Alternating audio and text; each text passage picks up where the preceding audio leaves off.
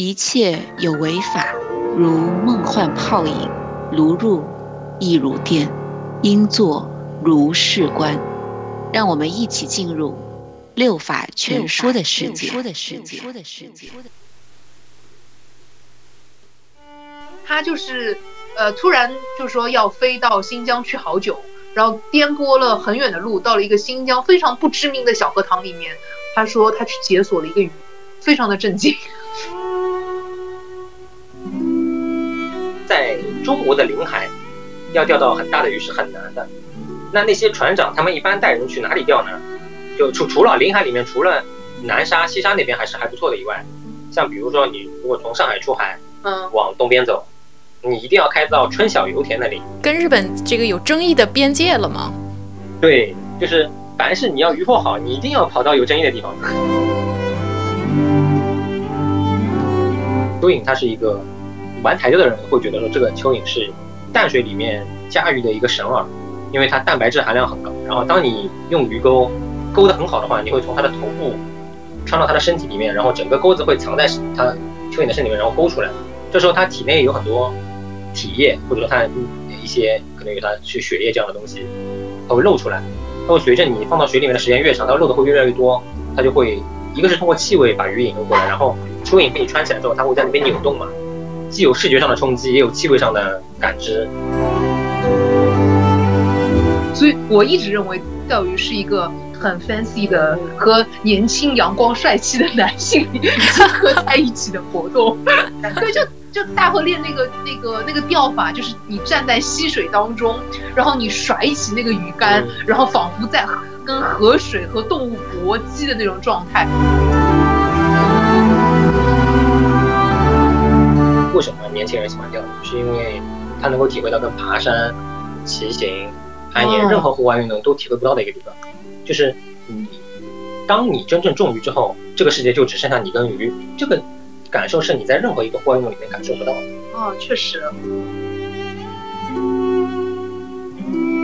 你只要单纯的让他体会到这个钓鱼的乐趣，你让他感觉到鱼来咬你的饵，传递到你身上的这个感觉，让他分泌足够足够多的多巴胺的时候。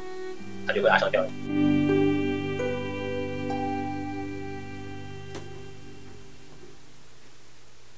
大家好，欢迎来到六法全书的新的一期节目。我们前两期预告过，我们要做一个吃喝玩乐的系列，今天就是其中的一期。我们来讲讲，虽然被大家认为是老年人的钓鱼，但实际上现在已经是在年轻中非常 popular 的一一个活动。所以今天非常有幸请来了我们的嘉宾茵茵同学。嗨，大家好！啊，茵茵已经这是第二次出现了，上次在那个秋瓷那期节目贡献了很多金句，听上去好像就是吃喝玩乐系列的那种嘉宾，专门播这种 topic。但是我们还有今天还有一个专业的人士，Double E 同学。啊，大家好，我是 Double E。那个说专业可能有点过了，只是说正好是一个从业者，所以相对来说知道的多一些。嗯，我们之所以录这期节目，是因为现在茵茵业余时间做一个淘宝店，关于钓鱼方面的用具的，然后忽然打开了一个新世新的世界，觉得哇，这里头有好多故事可以讲，所以我们专门请来了茵茵和大波 E 跟我们分享一下。对，利益相关，提前标注。是这样吗？直接推硬广。对，直接退硬稿。对，大家可以在淘宝上搜。知鱼之乐户外店，就是报这个远行姐的名字或者是播客的名字，我给打折。嗯，但是这个题目确实非常有意思，因为现在由于疫情的关系，大家肯定户外运动做的比较多，所以钓鱼也突然在年轻人中风行了起来。对，这事实上，我昨天正好看到一个新闻，就是在说，呃，今年就自也也应该说是自疫情以来。就是说，我们那个在美国那种欧洲比较流行的地方，那个 paneling 玩水的那块板，在国内现在销路就是非常的好，就翻了好几番。然后包括是说，比如说像现在是一个，我现在在上海嘛，那我看一下这个周末天气不错，我刷一下我这个朋友圈，就很多人都会去周遭的那种地方去做那种就是野奢的那种 camping。就我觉得现在包括说路亚在内的各种。嗯，户外活动确实是就是越来越兴起了。Double E 可能可以给我们一些关于这个钓鱼市场上一些数据上面的说明。呃，对，就是自二零二零年疫情以来，其实日本，嗯，就大家知道，其实日本是一个相对来说，它是一个很稳定增长的这样一个社会，或者说它这个行业都是这样。但是自从疫情以来，他们整个钓鱼行业从原先每年大概百分之四到五的增长，一下子就翻越到了百分之平均能够有百分之三十。哇，这是对于说对于整个日本的这个行业来说是很不可思议的，因为有很多日本人他的工资啊，他可能十年或者二十年之间他基本上都没有增长，但是他这个行业的这个销量一下子有百分之三十的增长，这个对于他们整个这个社会来说是很厉害的。那主要原因也是在于说，因为在疫情期间。日本也跟中国一样，他们把很多娱乐场所啊、娱乐活动啊都限制掉了。但是呢，他们很鼓励大家去钓鱼，啊，当然也有其他户外运动，比如说骑自行车啊之类的活动，或者 camping 啊这样的。但是钓鱼它因为呃有它的独特性在，因为你想，如果说你是只是骑自行车或者说是其他的户外运动的话，你很难跟大自然里面的生物有一个直观的交流。但是钓鱼的话呢，你可能会通过你的呃鱼竿鱼线，会让你跟大自然中另外一种生物产生呃直接的关系。对，就是对很多人来说，它这个是很有吸引力的。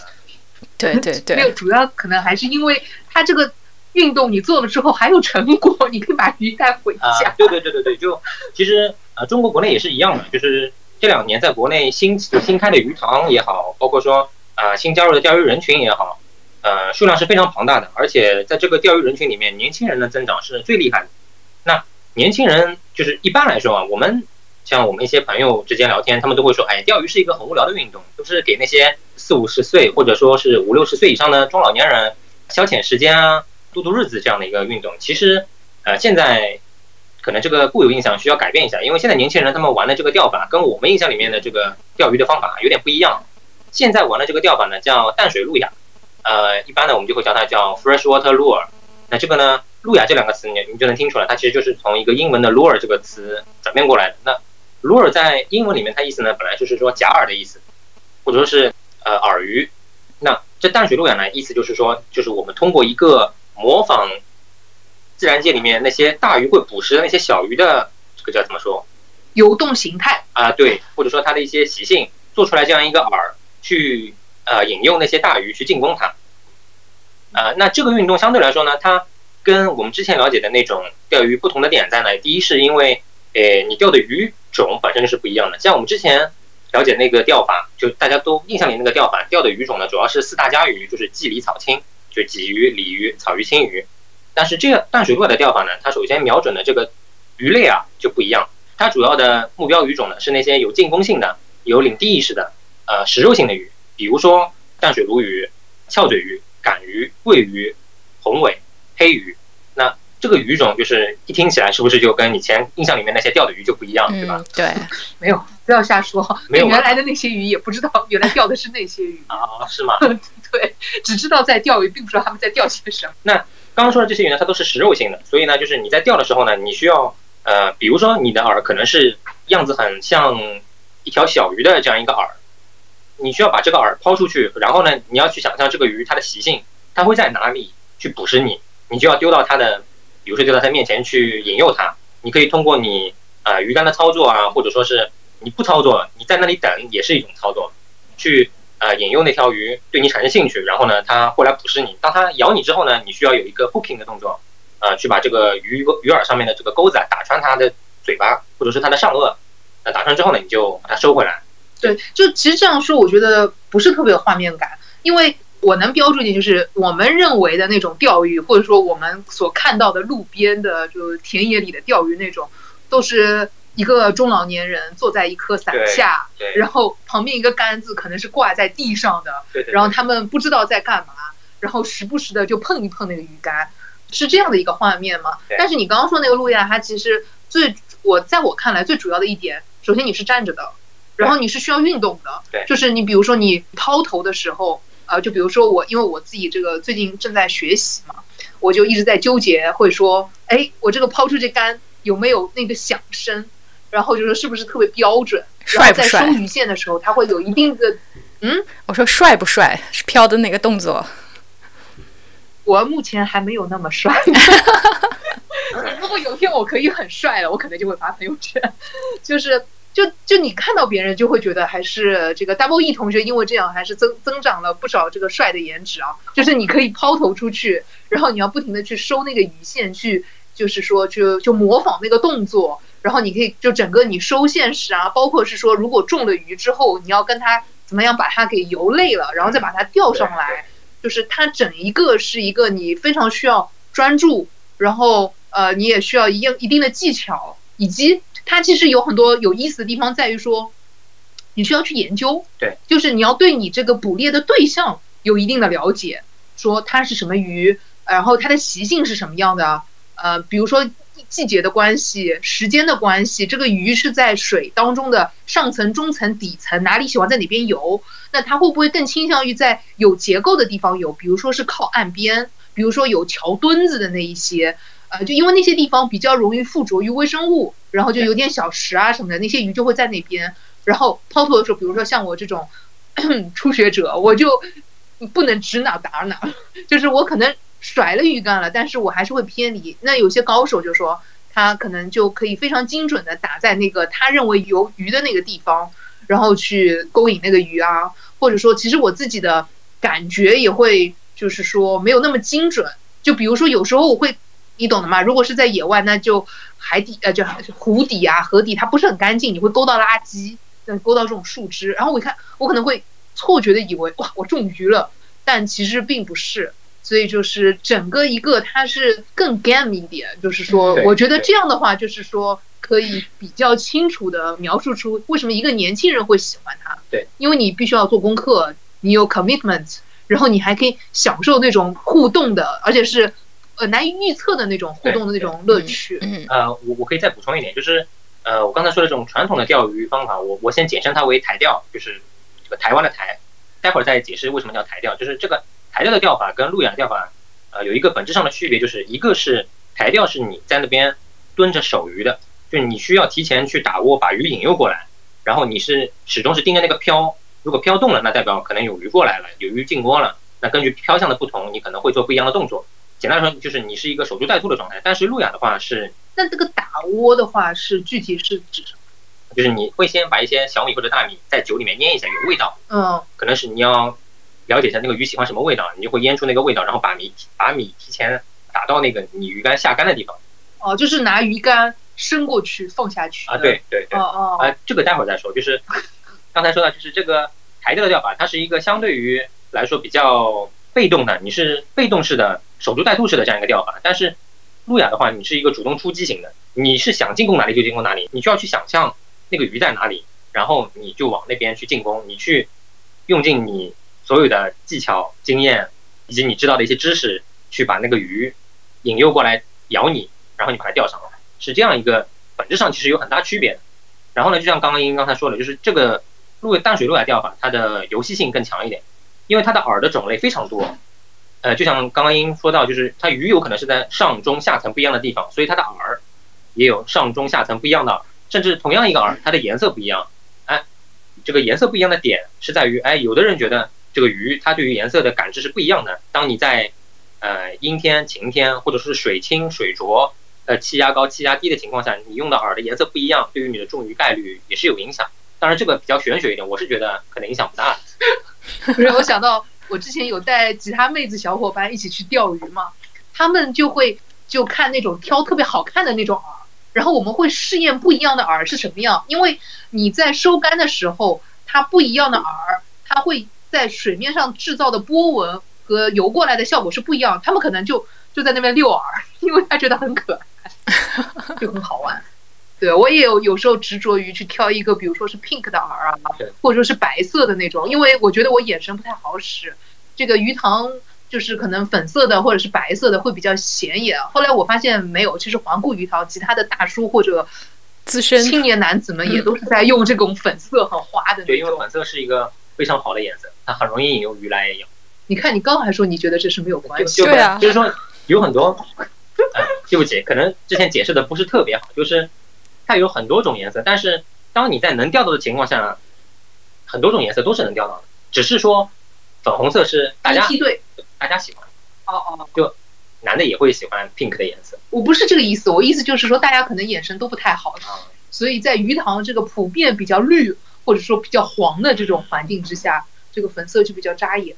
啊，是是，对，因为我有时候抛太远，我可能就找不到我。因为有一种说法 是这么说的，就是说，因为你水下不是有太阳光的折射嘛，那太阳光折射到水下之后，如果你这个饵是能够有一些，呃，不灵不灵的啊、对，那鱼就会看到你，你就会吸引到鱼。但反过来说，有的鱼它可能不喜欢不灵不灵，它可能会被这个不灵不灵吓走。对，它可能有警惕心在，它可能觉得这个不是一个正常的东西，或者说不是我经常捕食的一个食物。果然还是要看研究对象是什么样。哎，你介绍一下这个饵，它这个因为是个假饵嘛，可能我们原来都是呃以蚯蚓为饵长大的这种固有概念。那你介绍一下这个饵有什么神秘之处？对，说到这个饵有意思的地方来了，就有一个段子，网上是这么说的：就当有一个人看到另外一个人钓鱼，那个人拿着一个金属铁片，那个人说你在干什么？他说我在钓鱼。你怎么拿个铁片去钓鱼？能钓到吗？那个人说可以的，我能钓到很多鱼。这是什么段子？就这算是段子吗？对啊，就你不觉得很奇怪吗？就是为什么你能拿个铁片钓到鱼？我觉得，我觉得反光啊、亮片啊、亮度啊对，但是在以前你是不会有这样的认知的呀，对吧？哦，对，这么说也是。对那是因为你现在 所以是我们要探探讨发明入饵的人嘛。对对对，就是回来说一下，就是我先把这个耳大概分两类来说一下吧，一个叫软耳，一个叫硬耳。那软耳就是它它本身意那它是什么材质呢？橡胶，它有味道吗？它可以有味道，也可以没有味道就。高级的是有味道的。对，就是像一般你买的品牌稍微贵一点的话呢，它会有一点味道哦。这么说来，我想起来，我有个钓鱼的小伙伴，他好像花了一千刀在美国买了一个饵，要寄回来。嗯天那哪！那他肯定是一个很厉害的收收真真的，因为饵你知道，就像我刚刚说的，你有时候会挂底，或者就饵是一个消耗品。对，它很容易就没有了，你知道吗？对对啊，我觉得饵嘛，给我的感觉就是高尔夫球场的高尔夫球啊，打打就没了。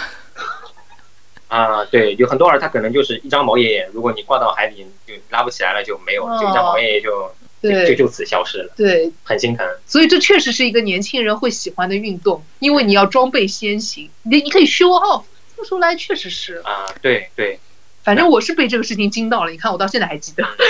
就我再我再回到说那个软饵，因为有的软饵呢，它会提前，比如说在盐里面浸一下，就它表面会有很多盐盐的那种嗯结晶，嗯然后它会有一些别的别的味道，那这种饵就会相对贵一点。那有有的软饵呢，它就是单纯就是一个颜色，呃尾尾巴是一个卷起来的形状，我们叫它卷尾，那也有梯尾，有各种各样的尾。这种卷尾在水里面，当你去就收线的时候啊，它这个卷尾会因为水流的关系，它在水底下会有怎么说？螺旋状。对扭来扭去的这样一个泳姿会出现哦，就会有一种它是一个小虾米啊，或者说是一种其他一些小鱼游动的样子。呃，那这个软饵呢，因为它本身就是是橡胶的嘛，所以它比较轻。然后这个软饵上面呢，它本来又是不带鱼钩的，所以呢，一般来说软饵需要搭配铅头钩来使用，或者说是曲柄钩。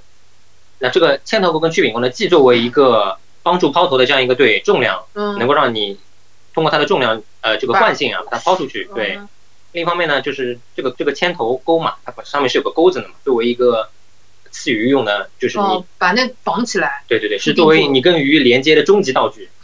你你必须通过这个钩子去跟鱼来连接到，不然你们是连接不不起来的，你们是无法达成心跟心之间的交流。哦，哎，不对不对，那么那个绑线的 story 是发生在这个铅头钩上面。呃，呃，绑线其实不只是牵头钩，凡是你要饵都是要绑钩，你硬饵也要绑钩。哦，对。哦，对，这个此时又要加入我另外一个小伙伴的故事，就是我带了一个医生小伙伴一起去钓鱼，他他 自此之后他疯狂的爱上了钓鱼，时不时就是自己做些小研究什么。当然，因为他本身也很喜欢吃鱼，他对鱼好像就非常有研究。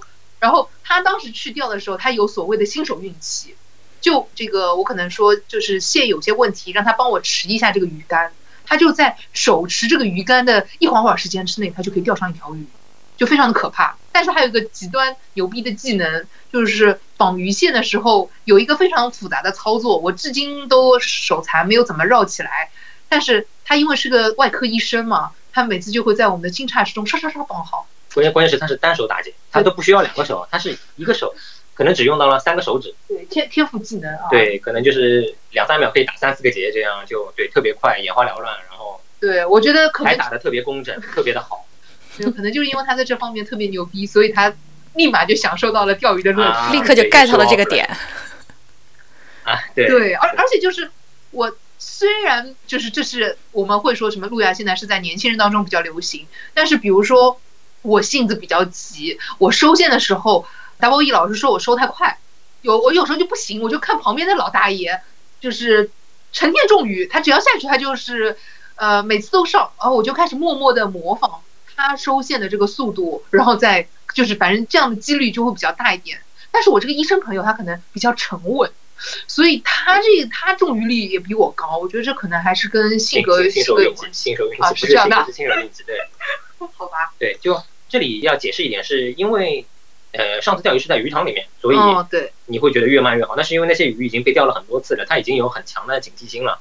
然后那些就就是通俗来说就叫滑口鱼，就它的嘴很滑，你你不一定能够把它钓起来，我们叫它叫滑口鱼。但是如果你在野外的场景里面钓某些特定的鱼，你需要收的很快，越快越好。比如说赶鱼，呃，这个赶鱼可能这个赶怎么写啊？对你可能都不知道这个赶是什么字，对吧？就是它是一个鱼字边旁，感觉的感。在民间有个说法，这个叫水老虎，就是这个鱼会把水里面的任何其他鱼类都吃掉。哦，它什么鱼都会吃，对，很厉害，很凶嘛。哦，破坏是那个什么生态环境的。其实不会，其实不会。哦哦。对，只是说的有点夸张。哦哦。如果说你要钓这个鱼的话呢，你就要收的越快越好，能收多快收多快。所以它一般是在哪哪里呢？哪个区域存在？全中国都有啊，在长江里就有。呃，你此时又要穿插一个故事。等等一下，对，不行，让我先讲完，我怕我忘了。就是我有个钓鱼的小伙伴，他就是呃，突然就说要飞到新疆去好久，然后颠簸了很远的路，到了一个新疆非常不知名的小河塘里面。他说他去解锁了一个鱼，狗鱼。呃，对，狗鱼，我非常的震惊。对对，其实狗鱼在哈尔滨也能钓。哦，那新疆可能环境更好一点。啊，行吧，是是，对这个解锁这个打开新的地图，这种也挺好玩的，就这真的非常像打游戏嘛，你要收集各种各种鱼种什么的。这这也是钓鱼人的乐趣之一，就是我希望能够把所有世界上的各种各样的鱼种都钓到，都钓一遍。嗯，很多人对很多人的目标。哎，那他会不会有什么什么日本有的，或者日本没有，只有中国有，然后日本人会到中国来钓鱼的那种？就比如说刚才说到的这个赶鱼，在中只有在中国有。哦。对，赶鱼的英文应该叫 yellow cheek，就是它的两腮啊，腮是黄色的，就叫 yellow cheek。所以它好吃吗？不好吃，巨难吃。怪不得，只有中国有。但是有另外一种中国有的鱼，它就很好吃，叫翘嘴鱼。只有中国有。只有中国有。哦。因为翘嘴鱼呢，其实从外形看，它跟海莲很像。我好像吃过。你肯定吃过。哦。翘嘴鱼有很多别称，什么白水鱼。翘嘴鱼就是有一种说法，它是淡水化的海鲢鱼，因为它跟海鲢鱼其实外形很像，然后包括习性上也很像。那可能因为因为我们有长江嘛，呃，有的鱼可能它顶水从就是长江的入水口游着游着就游到内陆，然后回不去了，然后就渐渐的变成淡化成了现在的翘嘴鱼。哦，有可能是这样一个过程。翘嘴鱼有一个特别帅的英文名，叫 Sky Gazer，就对，因为因为它翘嘴就是跟它的名字一样，它的嘴巴是往上的，叫什么月亮脸。对，大大家就会觉得哇，这个鱼怎么总总是在看天，嗯，就特别的有一种意境在里面，就很康德，很康德吗？这从是一直是仰望星空的啊，行行，对。W E，你给我们介绍一下，你不是曾经有个非常奇特的经历，在眉山钓过一次跳水鱼吗？对对对对对，那是我就是人生中第一次路亚钓鱼的一个经历，当时是因为呃。正好是某些特殊原因去去眉山出差，跟小伙伴一起到了黑龙滩景区。然后呢，当时我们呢就想好要去那里钓鱼。那边其实黑龙滩有很多地方呢，它是可以垂钓的，那边可能是一个浅滩，或者说是一个有坡度的这样一个地方。然后呢，我们晚上呢就搭了一个帐篷在旁边，呃，搭在那边。然后当天呢又正好是这个有下雨，陆陆续续一直有下雨。然后黑龙滩那边有很多树林嘛，所以当时整个晚上其实我并没有睡得很熟，因为一直有听到。雨滴打在这个树树上面，或者打在帐篷上的声，这个声音我不太习惯。然后我就一直迷迷糊糊，迷迷糊糊。大概到早上四五点的时候，哎，我在想这个雨怎么一下子下的这么大，就有很大的噼里啪啦的这个声音。然后那个我朋友跟我说，他说不对，这个不是下雨的声音，这个是呃这个鱼啊在炸水。这个炸呢就是说炸弹的那个炸，就是他们说是炸水，其实就是说明这个鱼啊它已经到了它的捕食的时间，它会游到水面的上层，然后呢张开它的嘴去捕食那些小鱼。那捕食小鱼的过程，这张大的嘴去撞到这个水面之后啊，它就会有这样很大的一个声音。呃，当时就这个我们一下子就兴奋了，因为想这个鱼到了它的进食的这个时间了嘛。那我们应该就能钓到鱼了。但是当时呢，就是四五点，天是很黑的，基本上就是看不到的。我们就拿了一个手电筒，就顺着那个坡道走到了水边。但是手电筒呢，它是不能帮你照明，就是你要掉到水面的。我们只能说，呃，通过这个水面上传来的这个炸水的声音，我们就辨别一下那个方向大概是在哪里，就相当于是蒙着眼睛的往那边抛了一杆。蒙了一杆，抛了一杆之后呢，就是我只是做了一些抽动鱼饵的动作。当时我用的这个饵呢，是一个就刚才没有说到，是一个硬饵，它是在上层的一个饵，我们叫它叫波爬。为什么叫它叫波爬呢？是因为你对这个波爬操作的时候，它会。它这个饵的前半部分，它是一个凹进去的这样一个平，呃，也不能是平面嘛，是个曲面。当你抽动它的时候呢，它的这个脸部它会往下撞水，撞完水之后呢，会发出咚咚咚这样的一个声音。然后当时我就把这个饵抛过去，抛过去完了，大概只收了两三下，就听到一声很很大的炸水的声音。我当时就在想，哇，不会是我中鱼了吧？然后我就扬了一下竿，hooking 了一下。当时你 hooking 完之后，你整个人是感觉你是触电，你你觉得你浑身都会有一种。鸡皮疙瘩在在泛出来，然后你整个人是有点激动的在发抖，因为我能够明显的感觉到我好像勾到了一个活的东西。哦，后面的过程呢，就是可能你就你会感觉到有个东西在拉扯你的鱼竿，然后其实当时我的脑子里可能是空白的，我就想快点把它收回来。嗯，就我就收拼了命的收。嗯，但是那个鱼其实呢，它是会发力逃的。发力逃的时候呢，其实正常应该溜它对吧？对，你不应该去收这个鱼线，你应该把你的。手离开你的这个 handle，离开这个鱼轮的这个摇板的里，让它去游，嗯，去消耗它的体力，因为它要游出去的话，它要把鱼线拉走，嗯，然后这个鱼轮它是有一个泄力构造，嗯，这个泄力会有这个固定的公斤力啊，嗯，它会让鱼感受到，如果说你要游出去，你一定要大于我的泄力，你才能游出去嘛。哦，就是它就是鱼轮自带的，对对对，就只要它往外逃，它就会自动触发这个机制。对，是的，啊，是的，怪不得我的鱼轮卖的这么贵。对，但但但是当时我根本就没有想到这些，就只是拼了命的收收收收到最后。收到这条鱼，把它收回来，一看是一条翘嘴。哦，多大呢？大概也就三四十公分吧，不是很大。哦。对，就在在当地来说不是很大，因为当地有有米翘，就是米米级别的、一米级别的这样的翘嘴。天哪，听上去不是我一我，因为我不是一个 morning person，所以我觉得这个事情我可能碰不上。怎么在四五点钟也太早？对对对，就是这里就是钓鱼另外一个比较重要的地方，就是你要知道鱼的习性，它们一般都是呃起早贪黑的，就是。嗯，对，就是在你人还没有正式进入这个生活状态的时候，他在捕鱼，然后到白天呢，太阳升起来了，他们就会去游到下层去休息啊，或者去睡觉这样。对，其实我在美国也有小伙伴，就是女生妹子啊，就非常漂亮的那种 style，特别喜欢钓鱼，然后一直说就说带我一起去钓吧，说跟我说巨早出发，然后所以至今没有成功过。对，因为就比如说翘嘴鱼，它的呃捕食习惯，我们我们俗称叫窗口期，它的窗口期就是。太阳升起、黎明的时候，以及傍晚的时候，太阳刚下山的这段时间，它的捕食欲望是最强的。哦，你听听上去我还可以赶上一步。对啊，你可以赶下半场。那段时间你可能在下班的路上，对，你可能在下班的路上并不能赶到。所以它这个翘嘴，它的分布区在哪里呢？长江流域都有，整个长江里面都有翘嘴。哎，那就说它都是那种没有那种湖泊里的。哦，会有会有，它会游到水库啊，会游到湖里面。哦。嗯，对。对，还有就是因为刚才说到一个硬饵嘛，这个硬饵呢，顾名思义，它就是是一个硬的饵。对，就是相对于软饵来说，它是一个不能没有弹性、不能弯曲的。没有，对对对对对对对，解解释的很好，对。对，你看清楚，你要继续。是这个硬饵呢，它可能是一个塑料做的饵，也可能是一块金属做的饵。哦。对，因为那个软饵，就之前说的这个软饵呢，一般来说它只能是进攻下层的鱼，呃，因为密度的关系，它不会把这个饵，包包括说，因为你要装一个钩子嘛，它不会把这个饵做的很轻。以及它的密度能够浮在水上面，不会。嗯。所以呢，就是当你想要进攻上层、中层，那么下层也可以了，就是的鱼的时候呢，你就需要采用别的饵。就比如说，呃，有的饵，我刚才说的那个波爬，它就是一个，当你不操作的时候，它是在浮在水上的。嗯。因为它这个假饵里面有很多的真空，而不是真空，就是充气的这个构造是使它这个饵的密度啊比水低，它就会你不操作的时候，它就一直会浮在上面。然后呢，你可以。那样子听上去好像确实贵的饵是有贵的道理的。对对对，是的，就是你可以通过操作它去撞击水面，来形成说小鱼在水面上乱窜啊这样一个呃假象，让鱼来进攻你。那有的饵呢，它就是悬浮在中层，它根据不一样的就是密度设计啊，包括说它会有舌板，当你去操作的时候，它因为舌板的角度不一样，它就会搅动水不一样之后，它会有下潜或者上浮的这样一个过程。嗯，对，那我们叫这种叫中层饵。那中层一般来说呢，它就会比较像鱼，跟鱼会很像。所以上层饵比较像什么？呃，上层饵也是像鱼，但是它不一定未必一定要像鱼，它可以像一只蝉，像一只知了。哦但是中层就一定是鱼。呃，可以这么说。当然，也有的人并并不是，你嗯它可以像一个美少女的手办也有，就在日本也有这样的饵，或者说它可以有宝可梦这样的饵也有。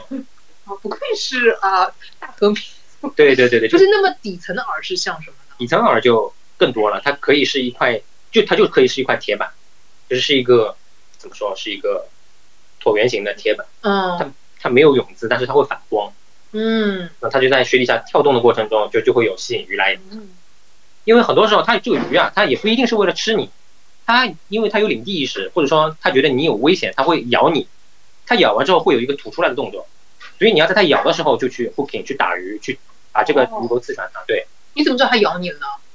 啊，就 feel，因为对啊，因为你你在 retrieving 你在收线的时候，你的线是绷直的嘛，嗯。绷直之后，当你有东西对你这个饵进行攻击的时候，它肯定是有震动传传嗯。传递过来的，对不对？嗯。因为你线是直的嘛。对，有震动传递到线上，线会再传递到鱼竿上，鱼竿再会整体传传递到你手拿到鱼竿的地方，嗯，然后就会传递到你的手上。又要这样夸一下了，为什么我的鱼竿这么快也射到鱼的？啊，对，就是越好的鱼竿，它的传导性会越好。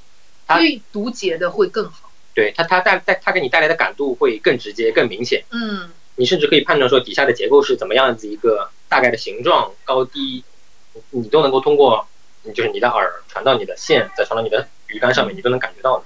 哎此时我要推荐一个呃番，叫《放学后海堤日记》，就是我一开始这个听 W E 同学介绍，呃整个钓鱼的事情，觉得是并没有非常图像化的认知嘛，但这个钓鱼番就非常的治愈，又非常的寓教于乐，大家可以在 B 站上搜了看，就是可以告诉你很多钓鱼的小知识。对，这个动画把鱼画的特别好，鱼画鱼画的比人更好。对，它的鱼画的很逼真。啊，对，那个那个，我就是看这个之后，我对那个竹夹鱼，因为它是日本的那些嘛，对竹夹鱼印象最深。后来我去那个什么居酒屋点的时候，都特别喜欢点这个鱼。那鱼是真的蛮好吃的。对，它而且在动画片里面有很多种做法。对，因为就钓鱼文化在日本其实是一个很久远、有很久远历史，而且是很根深蒂固的，所以他们在为年轻人推广教育文化的钓鱼文化这一个事业上面也是很用功的。他们每隔几年都会出一些呃钓鱼的动画片，甚至说会有很多漫画的作者，他会很乐意去画钓鱼相关的漫画。那他这个漫画的中间呢，它不仅是穿插一些就是人情世故这样一些剧情在里面。嗯它更多也会教你怎么样去钓鱼，他教你的都是很正确的，很怎么说，很 official 的这个钓法，就是很正统的。嗯，对，还会教你那种什么什么地方不能钓鱼啊，啊然后你要搞什么证啊，或者是什么。对对对，他们甚至会在漫画里面很每次都会告诉你说，钓完鱼你需要把垃圾打包好，收集起来扔到一个固定的地方。这个在我们中国可能是暂时还没有到这还有那个。什么鱼线什么就要什么怎么收集掉啊，怕会对鱼造成伤害。对对对，就是一般来说，呃，当你比如说你钓的鱼钩啊挂到挂底之后，就你收不回来了，挂到一个障碍物之后，你一般来说，我们第一想法是把这个鱼线剪掉，对吧？我们嗯就不要了。其实不是的，你应该想办法把鱼线的前端扯断掉，然后把整个鱼线再收回来。因为如果你的鱼线留在海里面，会对鱼的生态会造成就不太好的影响。那就继续再回到饵这个上面，就是这个谢谢你还知道回去。对对对，就是就因为你刚刚有说到嘛，就是这个饵有上中下层，然后上中下层里面呢，它饵又有各式各样的样式、颜色、形状，甚至你的操作的手法都是不一样的。有的你可能只是需要抖杆，有的可能需要你 jerk 去抽杆，有的呢甚至就是你要不停的去结合各种各样的姿势去进行一个组合的这样一个诱鱼的所以。你是怎么学的呢？你是就是有经验的人带你，还是说？呃，在中国的话，很多时候你你只有两种学习方法，要么就是跟一个老师傅钓，要么就是你看视频，看钓鱼视频。这个钓鱼视频大部分都是从国外传过来的，但是近两年啊，因为为什么在国内这个钓法发扬呢就传播的很快，有很大一部分原因也是因为国内更多的厂家他们意识到我需要用一个中国人去教大家怎么钓鱼，然后吸引更多的钓鱼人来，因为你看一个外国人钓鱼，肯定不如你看一个中国人钓鱼更直观，他他会跟你说很多呃中国。比如说中国这个某个地区它的鱼是怎么样，他会教你在这个地区你怎么钓，更接地气、更本土化，然后他说的话你又听得懂，甚至说这样一个人你在展会或者说某些 offline 的活动的时候，你能够跟他呃面对面接触到，那这样的话，对于整个钓鱼市就是钓鱼行业的这个发展呢是很有利的。那所以到底他们是什么时机进入中国的呢？几几年呢？是很早之前呃还，是？如果要说路比亚钓进入中国的话，其实很早就进了，可能零六年就已经在中国进入过一次，但是当时进入中国的之后啊，他很很不顺利，他没有发展起来。那会儿还不够有钱。对，对我我我最近也在想是不是这个问题，就是其实当时可能是因为就吃饱了都是吃饱了撑的娱乐对，真的有可能是因为当时中国的呃人均 GDP 啊，整哦，个经济水平没有到这个地步，嗯但是到了现在之后呢，就是大部分年轻人他也有一些闲钱可以去买钓具、去买鱼饵，嗯，甚至说去付一次堂费，有定期付一次堂费去鱼塘里面钓鱼。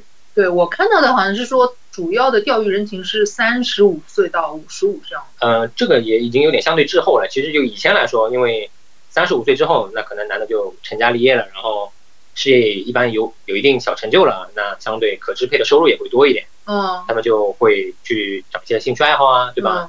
嗯？所以现在年龄是更低了。现在年龄更低了，对他可能已经下沉到三十岁左右，已经是一个很主要的生力军了。哦，它是一个整个行业里面消费水平很高的，嗯，对他们会去买一些国际品牌，日本的、美国的，他们会去买那些品牌里面顶尖的产品。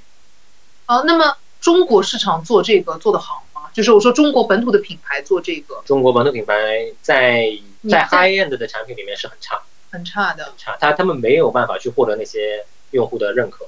一个是技术上，一个是说到底可能还是一个怎么说固有概念在里面。他他们就很多消费者始终觉得，哎，日本的产品它肯定有一个匠人精神在，他们会把这个东西做得像一个艺术品一样。啊，对，这么说也有是。对，但不过，即使他们不做 high end，他们做这种就是在 entry level 的话，对啊那些还是很多的。对，因为就光光做这一些，我觉得对这个厂商来说投入不是很大，因为材料什么成本啊什么不是很大，然后群体又这么多，就对这个市场也够其实。在千元价位带以下的那些市场，国内产品现在认可度还是挺高的。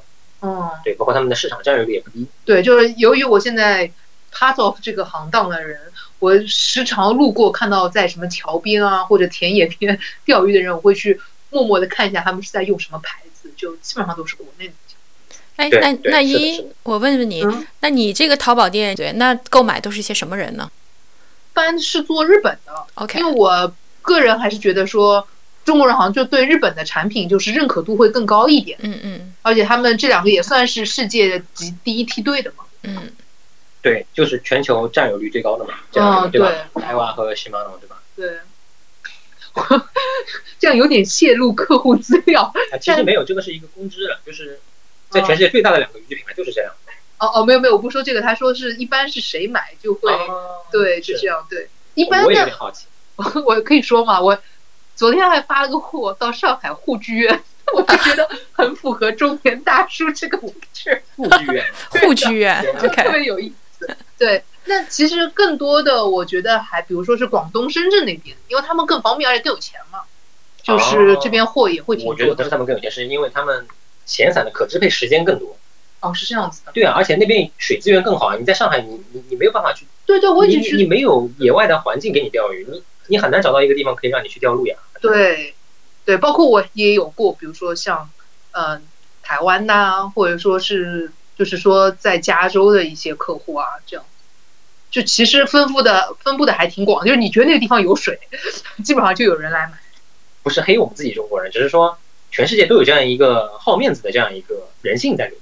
很多人在比如装备说不能输对，就我水平不怎么样，但是我装备一定要是最好，啊、我觉得不只这是这样，我，觉得主要就是说，大家的习惯，就包括我自己也是什么，就是说你在你一开始研究这个东西，for example，大家可能什么先去知乎上，对吧？了解一下这东西怎么样啊，最好的牌子是什么样，研究一下价格啊，牌一上就是不说是最好的，但总而言之就是不差的，那些。大部分人就是一步到位。对他说他一般去遇见他就会说，老板我要怎么怎么样，我是个新手，那你你告诉我哪个牌子最好，我就一步到位了，都是这样。对，就可能鱼这个钓还没钓两次啊，这个装备就是一般都是这样最好的。对，因为嗯，而且就是比如说，我看他们不仅说是地域嘛，他可能有些人他可能收货地址是他单位这样，啊，你会发现，比如说是什么，就是金融机构啊，或什么珠宝店啊、酒楼啊，哦就就就是，当然并不代表他一定是，比如说酒楼的老板或者是怎么样啊，但总而言之就是说，我觉得，因为店铺里现在产品就是都是比较中上的这样子，所以说能支付得起的，还是有一定的可用资产。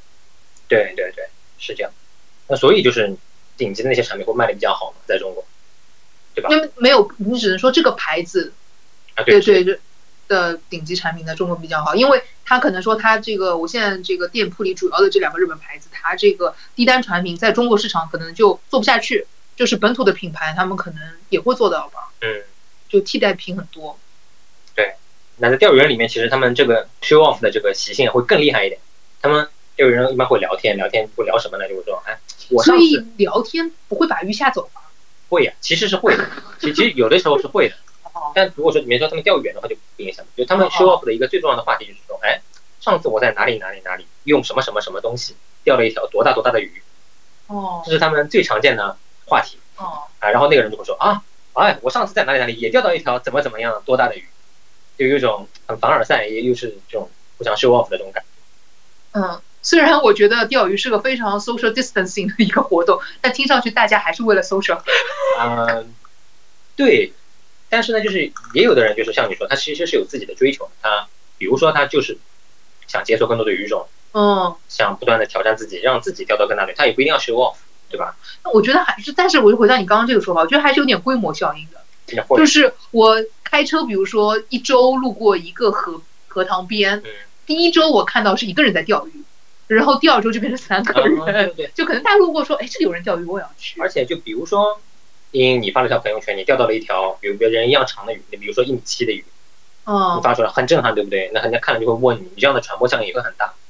那我会觉得哦啊，原来在我身边的河里面能够钓到这么大的鱼，所以这是在河里面可以出来的可以的呀，就是长江里面可以钓到的。哦，我经常看到的是人家出去海钓秀这么长。啊，对，呃为什么说就是路亚钓啊？它有另外一个让人现在很喜欢的地方呢，是因为这个钓法相对来说简简单一点，它带的东西很少。嗯你相对于台钓来说，你不需要带很多的饵料去现场的去拌水来制作，又干净又没有味道。然后呢，你钓起来的很多鱼啊，一般来说啊，路亚精神上提倡的是你要把鱼放掉。有很多年轻人会放，因为他们可能想的是，哎，我把这条鱼这条鱼放掉之后，我隔了一年，或者说我隔了一段时间再来钓的时候，我也许还能钓到它，我还能跟他有再度哇塞，的一期一会。对再度的相会。这个是精神层面上来说比较有意思的。嗯，这个非常禅宗了。对但但是不得不说的是，在中国依然现在钓鱼来说，很多人还是把它作为一个说加餐的这样一个。哦，这么说来，我其实有 show off 过嗯，就是我之前在鱼塘钓，然后当然由于这个并没有拍出很好看的照片，所以我只发在家里群里，就是我钓了一条鱼。然后我们家里人立马开始疯狂的艾特我说可以带回来吗？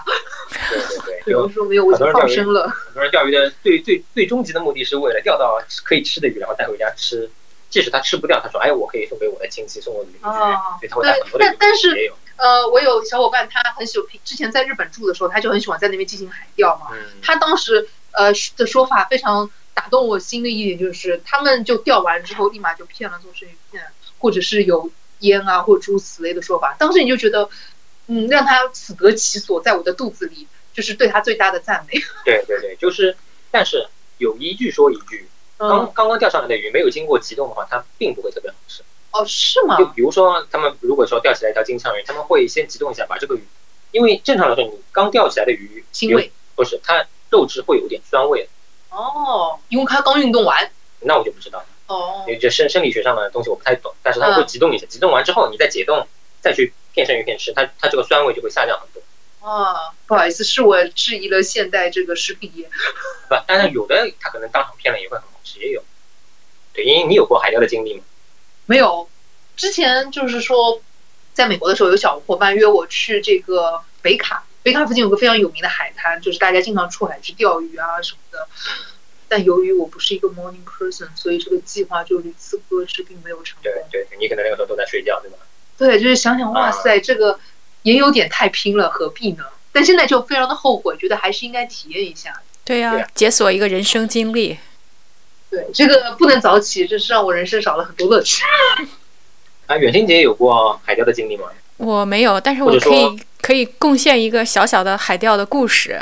我有一个高中同学，他是中国海军舰队编队的领导，他们有一次率率整个往下说再往下说要泄露机密了。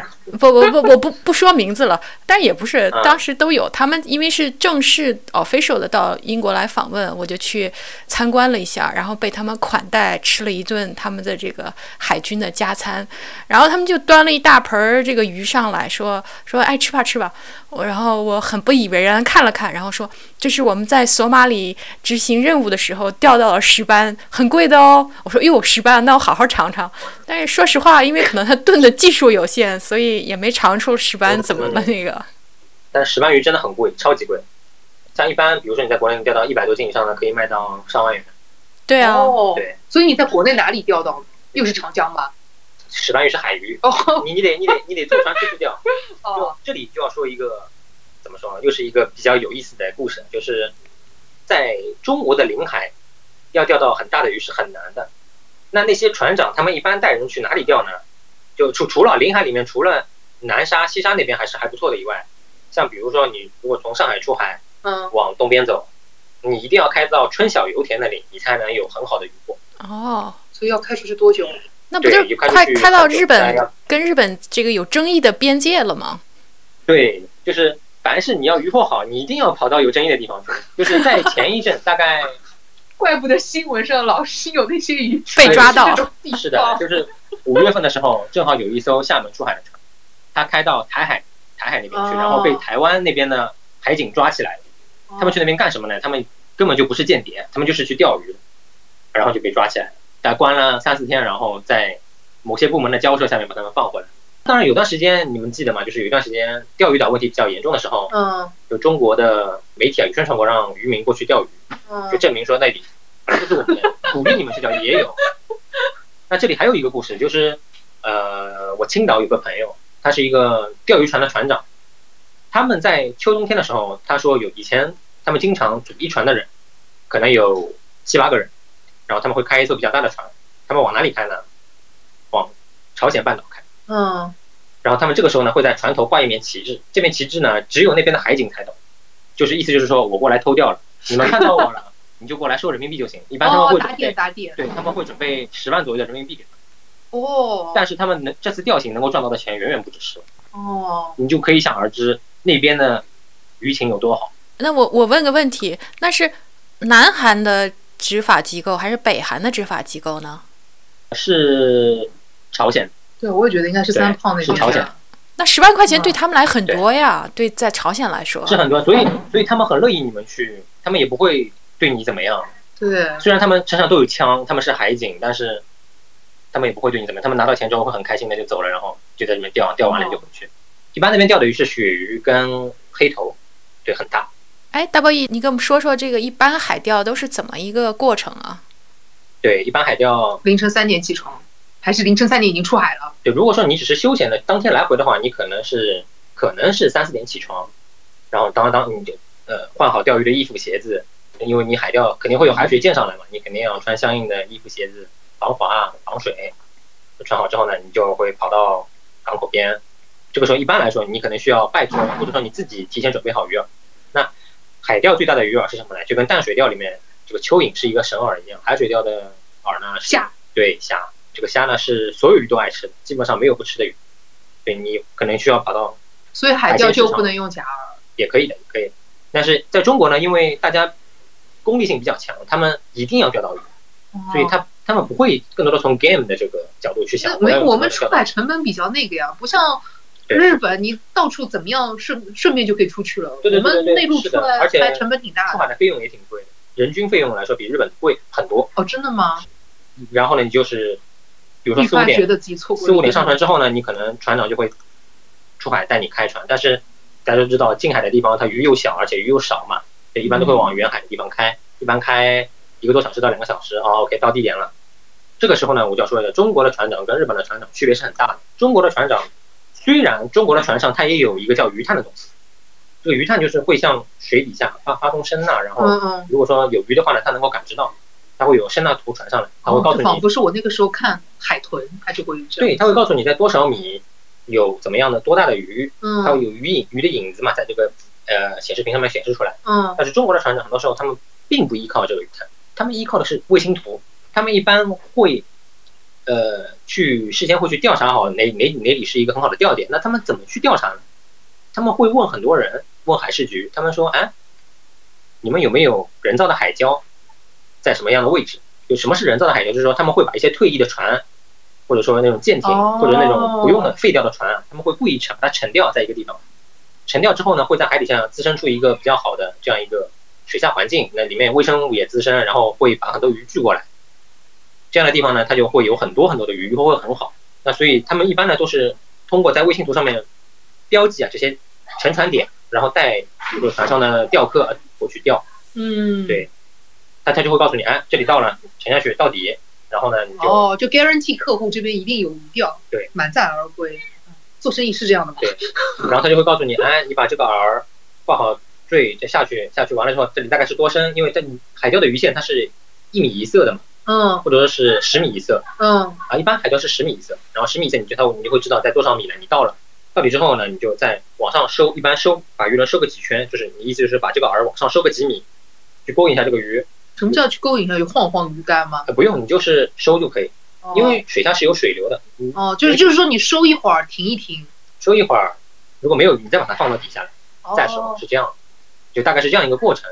那但是呢，日本的这个船长他们就不是这样的，也有可能是因为他们近海的地方没有这种人造海礁，嗯他们很多时候靠的是鱼探，嗯就他们会开到一些点。我其实也在日本也就是船钓过，嗯就当时的钓法可能跟这个有点不一样。但当船长呢，他们就会开到那个点之后呢，他会让你下竿，下竿完了之后呢，他这个船啊，他会停的比较有技术性，他他他会把船横过来，顺着这个水流啊横过来之后呢，当你下竿之后，它的船它的引擎是会熄掉的，嗯，然后这个船就会随着水流的方向会飘嘛，嗯对吧？那这样它飘的过程中，你的线也在放嘛，对吧？嗯这样的话，你人在的位置跟你其实下竿的位置已经差了很多了，对吧？嗯就有种刻舟求剑的感觉。这时候你就覆盖了很大一个搜索的范围。哦，对你就会能够搜索很大的范围，然后提高自己的中鱼率。我一般叫这个呢叫盖流，就国内叫盖流，就是盖就是那个锅盖的盖，OK，就是，cover 把这个流给盖掉。嗯，对，他们是有这样一个技术的在在里面，在国内的话他们没有，就是直上直下。所以你有跟这个国内的渔船老板聊过这个事情吗？为什么他们不这么干？他们说我会的，但是这样的话钓到的鱼肯定没有我这样的多。哦对，，他们那也是，他很自信，对，因为那这这的确你在一个沉船的地方是很容易钓到鱼，对但是你的乐趣就会少掉很多，你就是只只是一个无情的下竿机器人，下完之后啊就有鱼了啊你就收。但不得不说的是，这个海鱼的力气真的要比淡水鱼要大很多。一般钓鱼人是有这样一个过程的，他可能一一开始先是台钓，然后变成了淡水路亚钓，淡水路亚钓之后他会往海上去迁移，他会上船去船钓，因为他船钓的这个乐趣是他淡水钓无法体验到的。对我昨天还看到一个朋友圈的人在钓带鱼，啊，最近是带鱼季节，对的。哦，但是带鱼因为今年带鱼产量很大，价格是往年的一半。就往年一斤带鱼，你好一点的可能能够卖到七八十块一斤，今年嗯，只能卖三四十块一斤。这不是帮钓鱼有什么关系？啊，就就随便你说嘛，这样说到嘛，对吧？就就是这个我行情还想，我还想说，这个帮钓鱼的人都人少受，性价比不值了，呃就是也有关。系，也有关系。哦，就真的要卖的，对啊，真的要卖的，因为我看他那个鱼，他他也说他那次钓的鱼就还挺小的，因为他不可能把钓到的鱼全部都吃掉，对不对？他只能因为船老大会跟你收的，船老大会问你收，船老大收完之后他会再去卖掉。哦，然后然后就可想而知的是，今年钓鱼的人真的很多，以至于把鱼的价格杀下来了一半。你就想，对嗯，有道理，可以回家买点钓鱼，呃，买买点带鱼，对，但他们钓他们钓起来带鱼真的是很新鲜的。就当你钓起来一条带鱼的时候，跟你在菜场里看到一条死的带鱼是完全不一样的。你钓起来的活的带鱼，它的身上是是有一种彩虹的光泽在上面，对，是的，就它是很银的，但是又有一些彩虹的这种颜色。但你如果在菜场里面看到一条死的带鱼，它就是白的，它已经没有它的鳞片上已经没有光泽。哦，原来是这样的关系哦，对对对，那那我继续再说海钓，就是正好就可以分享一下上次在日本海钓的。当时在日本海钓，我出发的地方是在关西的一个叫武贺的城市，可能是一个比较小的城市吧，那可能很多人都没听到过。武贺武就是舞蹈的舞，鹤是那个仙鹤的鹤，对，那个地方真的是个小地方，就整个城镇里面都没有什么高楼的。就我前后其实去过两次，那个船长也很厉害。我第一次去钓完鱼之后，我第二次去的时候时隔两年啊，然后他说：“哎，你又来钓鱼了。”我说：“你还记得我？”他说：“是的，你你你是来自中国上海，因为因为因为日本你出海钓鱼之前，他是要有一个为了以防你出事情，他会留一个 memo，让你去填写你的呃个人信息的，你的名称、住的地方、手机号码，对，哦，对对对对对，都让你填好。所以当我再次去的时候，他竟然还能认出我，这真的是业务能力很过分。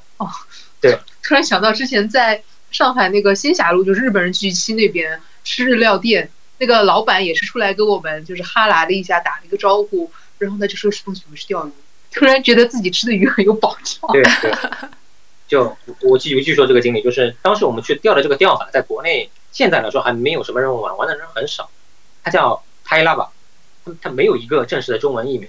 它 tai lava 的意思就是是两个词并成并起来的，它前半部分是 tai，tai 就是鲷，就鲷鱼嘛，鱼字旁那个舟，这个鲷的意思，lava 就是 rubber，是一个橡胶。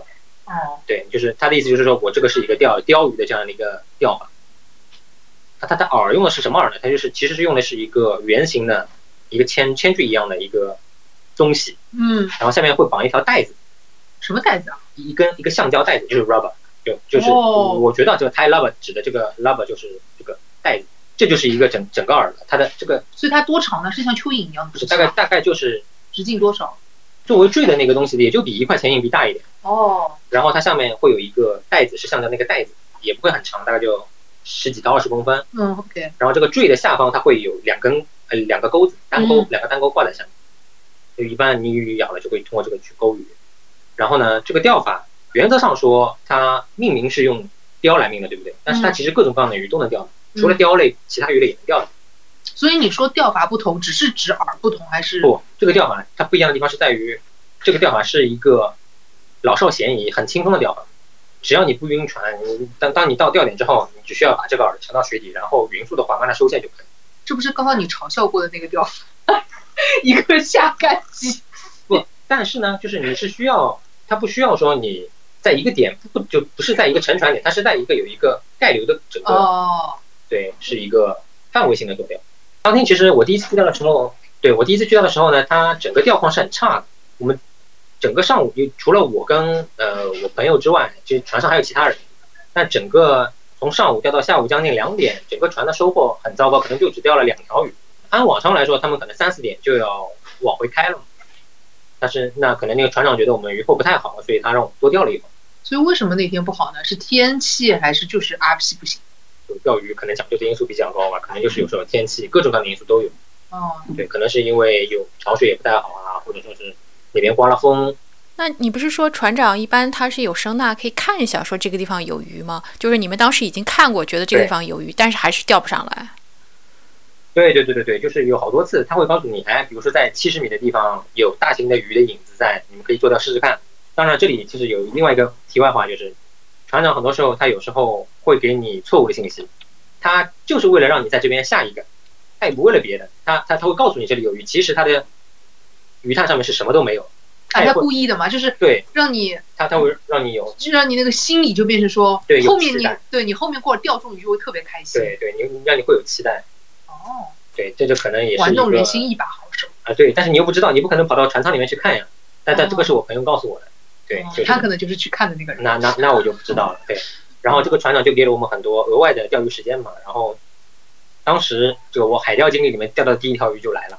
早上的时候他们跟我说，哎，你就这个钓法很简单的，很轻松的。鱼咬咬你饵的时候呢，它会是噔噔两下，就你能感觉到竿梢先会抖两下，你手上也会感觉到噔噔两下。嗯，那当时我就问了，那为什么是噔噔两下，不是噔一下或者噔噔噔三下、这个四下、五下？问题很像我会问。对不对？就很奇怪。哎，你别说，当时中鱼的时候，鱼竿真的是噔噔的两下。我当时一愣，我靠，这么牛的吗？就就真的就是两下嘛。然后我就刺了一下鱼，就把鱼收回来。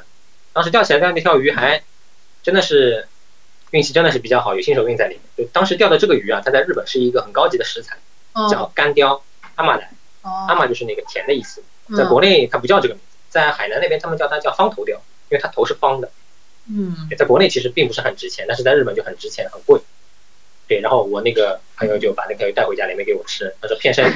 第二天告诉我，嗯，这个鱼真好吃，片生鱼片真好吃。为什么你不过去吃呢？对呀、对为什么你没有吃呢？对我也不记得了，可能他不方便把我带到他家里去嘛。他为了独享美食啊，是是，因为他有家室嘛，他有两个孩子。哦，那确实不不够你吃来。对，因为那条鱼也不大。哦，对，那，那他跟你说是噔噔两下，是指说是因为这针对这个鱼种是这样，还是说在这片海域的鱼都是这样的，还是说就是海里面上鱼就是这样。这个钓法的话，如果你中鱼的话，大概率是登根来，当然也不一定是，也不一定是。对，然后这个钓法其实它能钓起来很多很多的鱼种，比如说真鲷啊，还有很多杂鱼，比如说国内那些黑头啊、鳕鱼啊，都是能够钓起来的。但是在国内这个钓法就是因为他们国内没有这个概率的钓法，所以大家也不会去用这样的饵去钓。哦，当然也有可能是因为这个饵，它从中鱼的概率上来说，比你用虾要活虾，就活虾或者死虾要低一些。哦，没事，就是市场在 booming 嘛，之后会有人走走这个方法的。对，呃，大家就是闲暇时间越来越多的时候，就会去这样子嘛。对，其实我在等你问一个问题，就你为什么不问说这个饵怎么样去引诱鱼来咬你？这就是荡起来嘛。啊，对，因为它这个带这根橡胶带啊，它在水里不是会因为这个水流的关系，它会有怎么说形成动作，然后去对切开游荡起来。但但是它其实真正诱鱼的话，它不是让鱼视觉上被这个东西引诱到，哦，是被水震动到对，它因为鱼有侧那个波动对鱼有侧线嘛，它侧线会感觉到有不一样的侧线。对鱼的生理结构上，它有两呃鱼不一样的鱼，它的侧线的数量是不一样的。哦，就它它是一种，就像你的耳朵、眼睛一样，它是一种感知的器官，它能够感觉到水里面的动静。然后当你这个香蕉条过去的时候，它会以为是吃的东西来了。哦，它它不是靠看的，它是靠侧线感知到之后，它会来咬。侧线它的 sensor 是什么声呐的，嗯，还是波动对，就像你的耳朵一样，就像你的耳朵、眼睛一样，就这个还是蛮有意思的。大波一，我还有一个问题。刚才你说了软耳、硬耳，但是我没有说到它的这个各种的味道。你就说它有什么咸的或者什么，但是你给讲讲为啥以我们小时候用蚯蚓，它是因为也是有味道吗？还是什么其他的原因？啊，对，是的，因为诶，蚯蚓它就比较特别了。蚯蚓它是一个玩台钓的人会觉得说，这个蚯蚓是淡水里面加鱼的一个神饵，因为它蛋白质含量很高。然后当你用鱼钩钩得很好的话，你会从它的头部穿到它的身体里面，然后整个钩子会藏在它蚯蚓的身体里面，然后勾出来嘛。这时候它体内有很多体液，或者说它一些可能有它是血液这样的东西，它会漏出来。它会随着你放到水里面的时间越长，它漏的会越来越多，它就会一个是通过气味把鱼引诱过来，然后蚯蚓被你穿起来之后，它会在那边扭动嘛，既有视觉上的冲击，也有气味上的感知。就说到那个远晴姐刚才问了一个淡水里面的这个假饵，它有味道吗？是的，就是它有的饵呢，它需要浸盐，它有盐的味道，鱼可能会喜欢。还有呢，就是有一些腥味，但是我不知道为什么这个腥味鱼会喜欢，但是可能就跟它平时吃的一些食物有关，比如说它可能会有一些沙蚕的这个味道。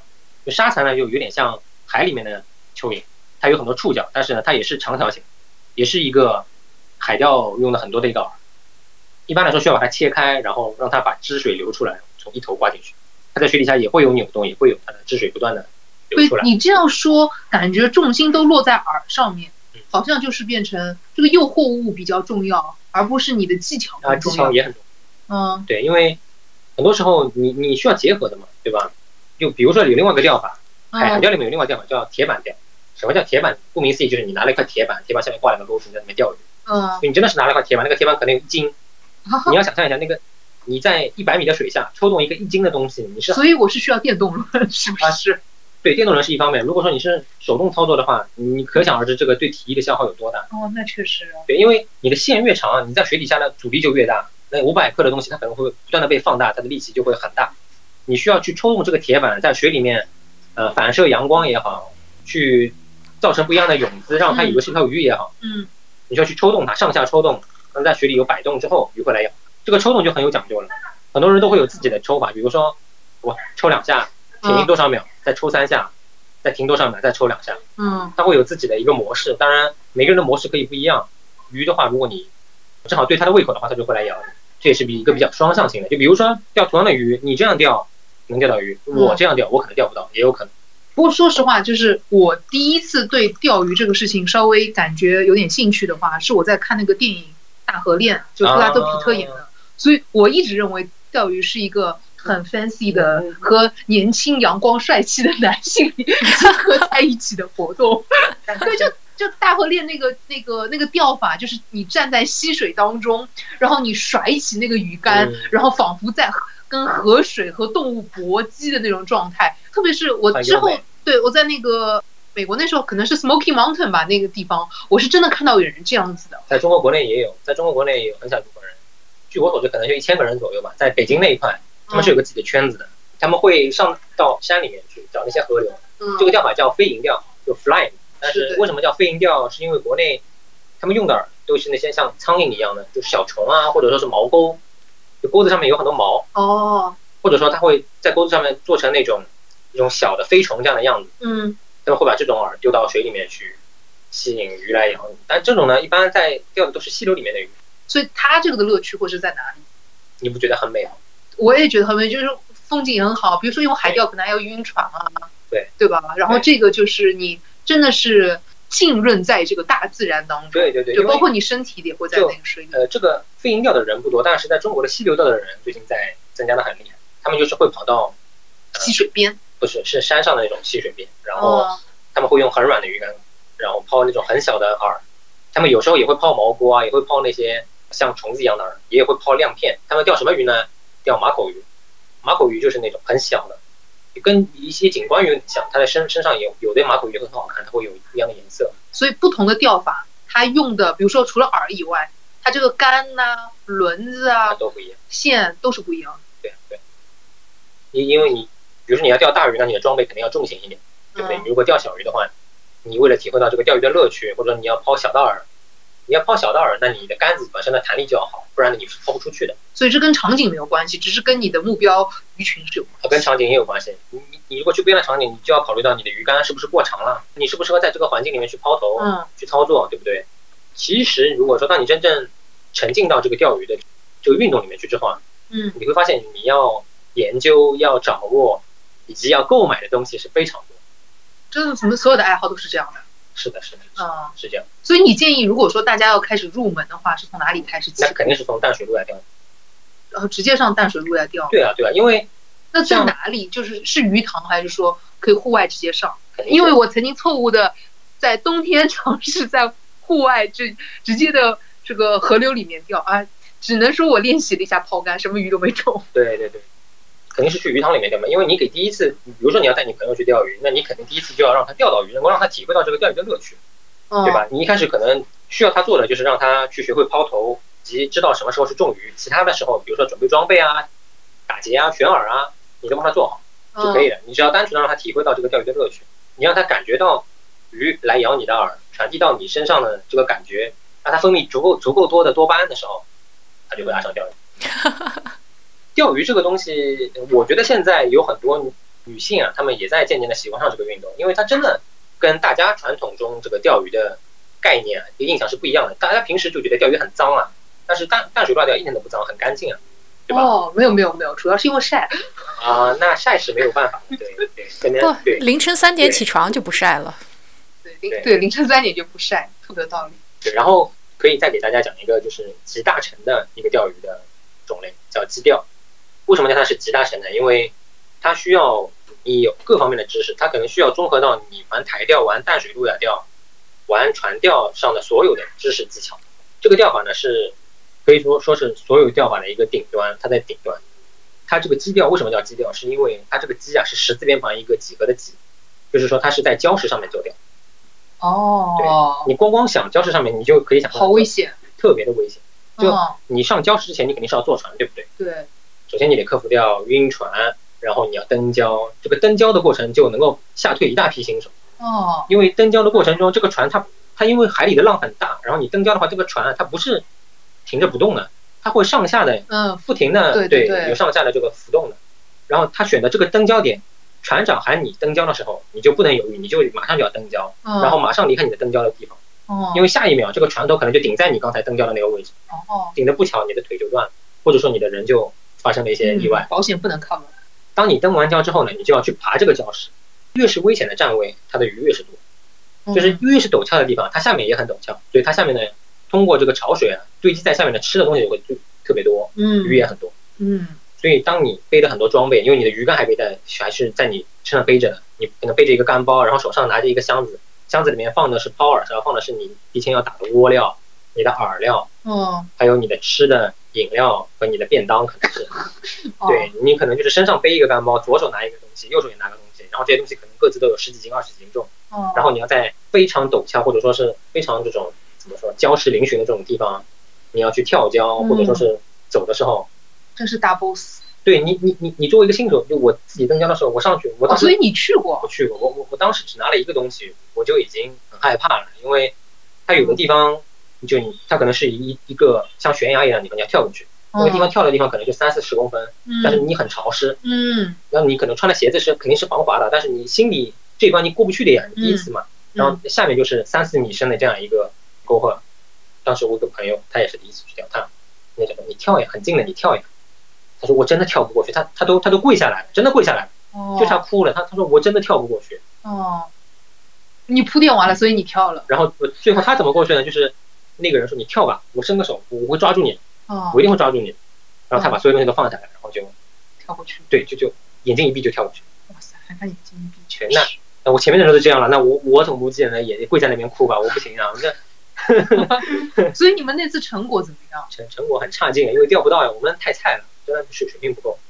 因为那是你就是接触钓鱼多久之后的尝呃，试？可能没多久，就是刚开始之后就去就去哦因为我的我我还不是一个极大，我还没有极大成的 level，所以当你跳完钓到你的钓点之后呢，你要做的事情很多。第一，你要把你的这个打窝的这个料，就为什么说是它是极大成，因为它也要打窝，跟台钓一样，嗯你需要先去把饵拌开，嗯捣碎，然后拌开来之后呢，你有个抛饵勺，嗯抛饵就单单抛饵就要你要练很久，因为你要抛到你想抛的地方是很难的。你要把这个饵首先在你的抛饵勺里面形成一个很好抛的形状，你就要去去练。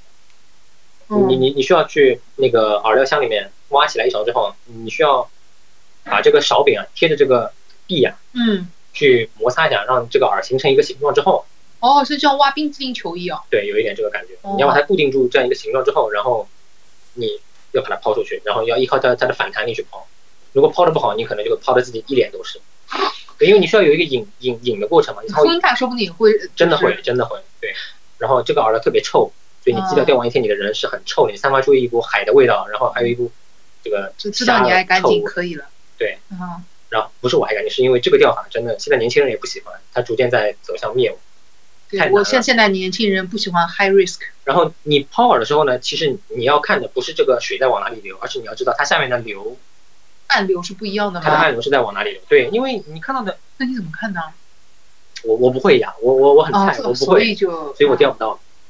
然后呢，你还要想象你这个饵，你是要随随着这个潮水的流，你要让它出去的。你当你下完竿之后，你要让你的饵随着这个流出去到一个一定的位置。我看不懂流，我就不知道它会往哪里去。就是就所以我只能看那个漂，在鸡蛋里面叫阿波，但是厉害的人他们是不看阿波的，他们的阿波只是告诉你我大概漂到哪里，他们的阿波是会沉下去，他们怎么知道鱼来咬？就是他们通过手上的感觉，跟路亚还不一样，他们的线是松的，它的线杯是打开的，哦，对，就很离谱。他们有的说，哎，我是看干烧的，我的干烧抖动了，我就知道鱼了。哦，这是真点凡尔赛。然后离谱的是，这个礁石它会随着不一样的时间，它的位置也会有变化的，就是它的水位会上升，对啊，然后你站的地方会越来越小，嗯，最后会发现，哎，你站的地方就那么一小块地。哦，就就你和高手站在同一个点，你也钓不到鱼。啊，对，然后船长这个时候就会来接你了，一般，因为再不来接你，你就要被淹死所以你们一般在这上面会待多久啊？一整天。你要想那个时候你你基调是没有阳伞的，你是不能遮阳的，你没有你是在礁石上，礁石是光秃秃的，哦你，就日晒雨淋一天，嗯，对这这这个确实就是然后勇敢者的游戏。hardcore 但是就雕，对对非常的硬核，对对这这是最硬核的一个调法。有意思的一个点是，基调的人他们都要穿基调服，这个基调服未必有多帅，但是呢，它一定有一些反光条，很亮。那为什么要这样呢？是因为怕你被遗忘在海上。对他他他他需要让你需要让船长记住你这个人。哦，假如哇，说这这么说来，我一个朋友圈一个钓过基钓法的一个人，他的人生经历就属于那种以前是玩骑行、搞攀岩，嗯然后那他最后会走上钓鱼这条道路，可能就是因为有基钓的存在啊，对他一种爬山嘛，就是那种很 challenge 的东西。对对对，就你你就又回到最开始那个话题，嗯为什么年轻人喜欢钓鱼？是因为他能够体会到跟爬山、骑行、攀岩、哦任何户外运动都体会不到的一个地方，就是你，当你真正中鱼之后，这个世界就只剩下你跟鱼，哦，没有那么孤独了，对吗？就就是。本来的户外运动只有你和山，现在最起码还有你和鱼，还有海。对这个感受是你在任何一个户外运动里面感受不到的。哦，确实，对吧？嗯？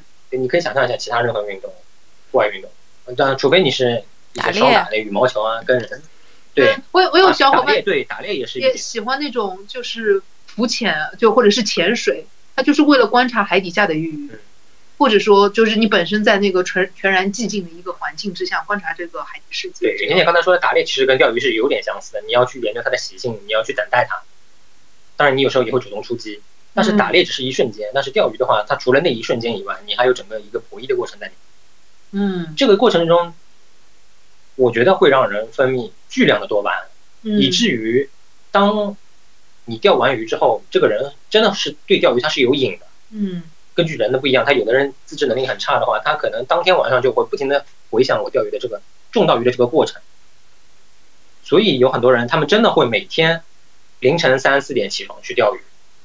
哦也有很多人，他们就觉得，哎，不行，我一定要钓鱼，我一定要钓到比上次更大的鱼。他们会不断的去追求这个感觉，真的很让人上瘾。所以你是说钓鱼是防止老公出轨的一个很好办法吗？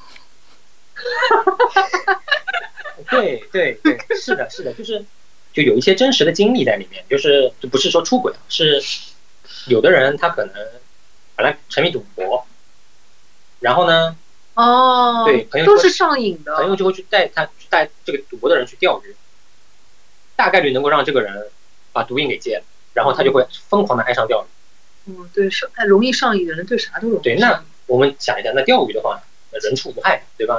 你钓回来鱼还能带回家加餐一顿，又又不会赌博，是一个噩耗，对吧？哦你你你整个来说，这个运动是非常乐观向上的。嗯，这么说来，那么喜欢读网络小说、沉迷于追连载的人也可以去钓鱼。对啊，而且你想钓鱼，就刚才你说淡水路亚，它其实是个 run and gun 的过程，对它，不是一个静态的，它是一个有运动的，它真的是对你身体是有好处的，不像你一直是坐着的，嗯，对吧？你想你的抛竿的话，其实是你全身在发力的，啊，当然对腿部可能是没发力，你可能整个腰部以上，你的腰、手部、手臂、手腕都是发力的，对吧？像我记得，因为你第一次钓完鱼，你说你哪里很很痛，你记得吗啊，对，好像确实。对吧？就其实当你真正的去投入到这个运动里面的时候，你会发现，哎，钓鱼真的是，就网上不是还有个图嘛，就是说男人平时的时候脑子里在想什么，有很多乱七八糟的东西，大大部分可能是美女之类的，但是当男人在钓鱼的时候，他脑子里什么东西都没有，嗯，都是美人鱼。不是他脑子里是空的，他真的是什么都没有，哦，这个是空的。他有两种状态，一种是他非常专注的在想我怎么样能够钓到鱼，他可能时时刻刻都在想，如果我下一秒中鱼了，我应该怎么操作。还有一个可能性就是他很绝望，怎么还没有鱼？这个时候他可能在叼着烟，他可能在打发时间。比如说，茵茵可能有过这个感觉，就比如说你在钓鱼的时候，你始终是有一个期望值在那里，你有一个一直心怀期待的在那里等，哦，这因为么说确实，因为你你不知道鱼什么时候会来咬。嘿，这是变 PUA 了吗？对不对？就我自己钓鱼的时候是这样的，比如说，呃，我用了一个水面系的波盘在诱鱼的时候，我可能是在我让它操作它撞水的那一瞬间鱼会来咬，但有时候我也会不动它，我有可能只是就会，尝试各种可能性。对我可能只是静在让它停在那里，对，因为鱼可能在它静止的时候会来咬它，嗯，所以我时时刻刻都在想，下一秒我要中鱼了，下一秒我要中鱼，我时时刻刻都在准备说中鱼之后我会怎么样去操作。然后如果说你是在野外钓鱼的话，那就更有意思了，你既不知道它什么时候来咬你，其次你不知道是什么样的鱼来咬。对，确实。对就有点像，是不是有点像阿甘那句话？人 生就像一个巧克力一样，对 怎么像高考作文一样，硬要套一句名言。也不是，就是就真的是有这样一个，所以就是像上海附近的话，哪里就野外钓鱼比较好？没有没有，可以开车出去啊，呃，可以去浙江啊地水湖易水湖。浙江是一个很好的地方，还有哦，江苏也是，但是上海不行我就说上海附近嘛，啊。包邮区都算我们附近。比如说出海的话，浙江就有很多地方可以出海，比如说台州，台州就是一个哦海钓非常啊，台州的，呃，台州对不起，台州对，泰嗯州对，实际上是台州是一个非常发达的地方，嗯他们一年四季都会有，有船老大会带你出去钓鱼，钓各种各样的鱼，但大部分都是海鲈。哦，对，呃，那所以说，因为之前说了一个这个日本市场的这个数据啊什么，所以现在这中国年轻人大概有多少在玩这个路亚这个东西？这这个数据就很离谱了，就是在很多年以前，中国钓鱼协会发布过一个数据，嗯是说中国有八千万的钓鱼人，但是你不觉得这个数据很笼统吗？首先，它是怎么样定义钓鱼人？我一年钓一次，我算钓鱼人吗？就我以怎么样一个频率去钓鱼，才能被称为是一个钓鱼人？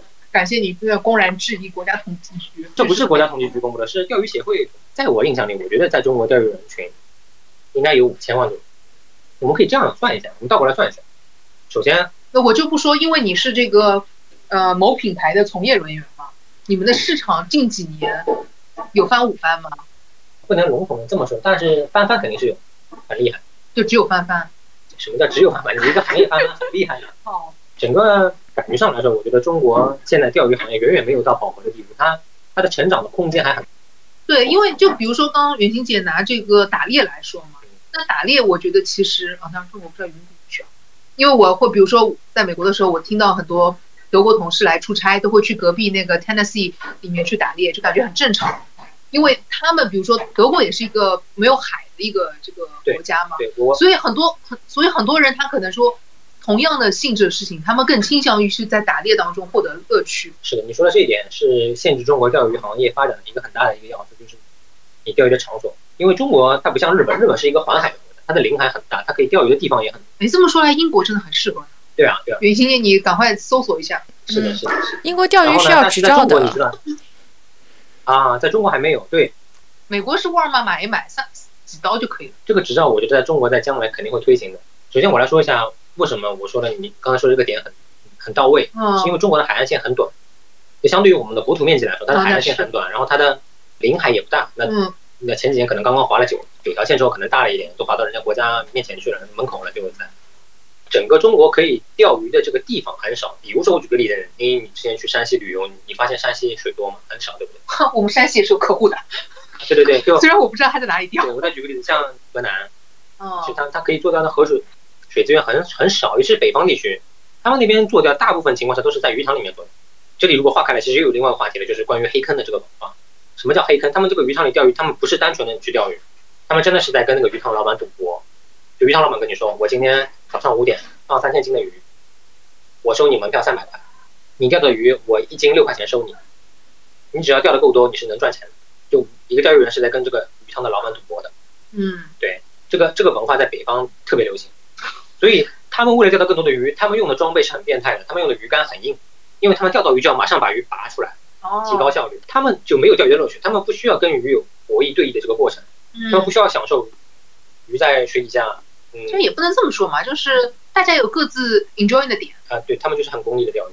就在我看来，他们就是很功，他们就是为了赚钱。然后他们就是钓到鱼之后，马上就是会把鱼从水底下拉出来，飞到水面上飞飞人家人家觉得他自己爱好能挣钱。对，也行。对，就是。如果说中国国内这两年鱼塘的确是在越来越多，但是如果说要真正的发展好的话，它的鱼塘的档次需要提高，因为很多的鱼塘它没有办法吸引小孩，没法吸引家庭去投钓，因为它甚至连个厕所都没有。哦，没有厕所，你没有办法去吸引家庭。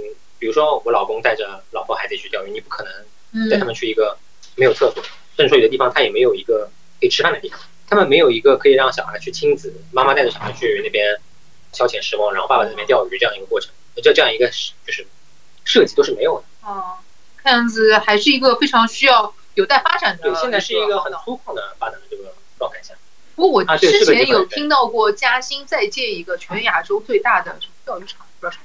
呃，这个你就听一下就行。其实，在去年吧，嗯，国家出台了一个对钓鱼行业很不利的这样一个规定。嗯。就它的长江段，嗯，长江段是禁渔的，禁渔的鱼是三点水那个鱼，就是说，凡是你。在那边捞鱼、捕鱼、炸鱼、钓鱼都是违法的。哦，这么说来，对，但但是我国还是有个生态问题的，好像没有充沛到可以让你把它作为爱好来。当然，国家它肯定是这么做，一开始肯定是一刀切的嘛，因为他们需要去禁掉那些破坏生态型的钓法，比如说他们在那边有炸鱼的，炸鱼的话对整个生态的影响是很大，嗯，对吧？是炸鱼，包括说他们用网来捕鱼，嗯，或者说电鱼，他们对鱼的整个来说就是。断式绝孙式的这样一个捕捞的，那为什么国家把钓鱼也要禁掉呢？我也不太理解。所以说现在很多各个地方的这个，那你浑水摸鱼呗。对，很多地方的钓鱼协会的人呢，他们在跟大家代表啊，在提一些抗议，就是说能不能说把钓鱼放宽一点？哦，但是这么说来，之前和妹子一起去钓鱼的时候，不是鱼皱钩了把鱼拿下来吗？他们就会觉得是一个非常残忍的一个行径，因为你伤害了它。当然，其实你只是在嘴巴上勾了一个洞而已。没有像我们这种水平不太好的，有时候那个饵会到他肚子里，那就没办法，可能会把它弄死。继续回到长江禁钓的这个话题，就是长江禁钓，所以现在长江里面呢，它禁钓是禁钓的，但是呢，它给你留了一个空间，就是你一个人一根杆子、一根线、一个钩就可以钓。啊，就是这种除这个以外都是禁渔。对，所以现在很多玩路亚的人，路亚不是三本钩嘛，嗯，所以他们现在都在用单钩在做，就是比如说你用铅头钩的时候，它是单钩了，对吧？哦但如果你用一些米诺啊、铅笔啊那种硬饵的时候，它是三本钩，你就不能做，或者说你把它的钩子拆下来换成单钩就可以。所以我的想法是这样的，就是因为他们很难管制你是一人一杆一线，对不对？所以后期的话，国家肯定会参考国外的一些方法，比如说，他们在这个段就会有一些巡查人员，他们或者说有一些机构，他们可以给你颁发钓鱼证，嗯你有这个证，你就可以多钓。然后呢，你有这个证的话，国外好像是这样的，就你有这个证，凭这个证呢，你一次钓鱼可以拿回去两条，别的鱼你要放掉。那这样的话，你的生态会越来越好。对钓鱼人来说，你能钓到的可能性就会越来越大，而且你钓到大鱼的概率也会越来越大，对不对？嗯，说不定以后城管就要多一个职责。呃那可能是另外一个部门，就能解决掉更多的就业问题，对吧？就是从长远来看，其实这长江的定禁钓，长远来看啊，对钓鱼行业是好的，但是短期来说，它其实是有一点冲击的。啊，对，这个都是螺旋式上升的嘛。对对对，所以更多的人他们跑到鱼塘里面去了嘛，鱼塘也越开越多嘛。因为钓鱼的人一旦钓了鱼，这个瘾真的很难戒掉的。你你每隔一段时间总会想去钓的。嗯，反正我我自己觉得就是在后疫情时代吧，就是钓鱼还是一个不错的游玩的一个 option。就像现在就是我跟我就经常带着妹子们一起就是去钓个鱼啊，就是选择天气还不错的时候，对他们来说这就是一个钓鱼加 picnic 的一个活动。对对，是这样的。而且钓鱼可能是一个很好的有 social。对，就主其实就是多一个游玩的选项，认知一下不一样的这个世界。是的，是的。然后顺便可以让男朋友更多的展现他的男友力，更更多的 展现他的男性最魅力靓的仔，非常感谢这个 Double E 同学给我们详细阐述了一下这个路亚钓法是个怎么样的玩法，然后还顺带展望了一下整个行业的未来。谢谢莹莹，谢谢雨欣姐。好，谢谢，谢谢雨晴姐的邀请。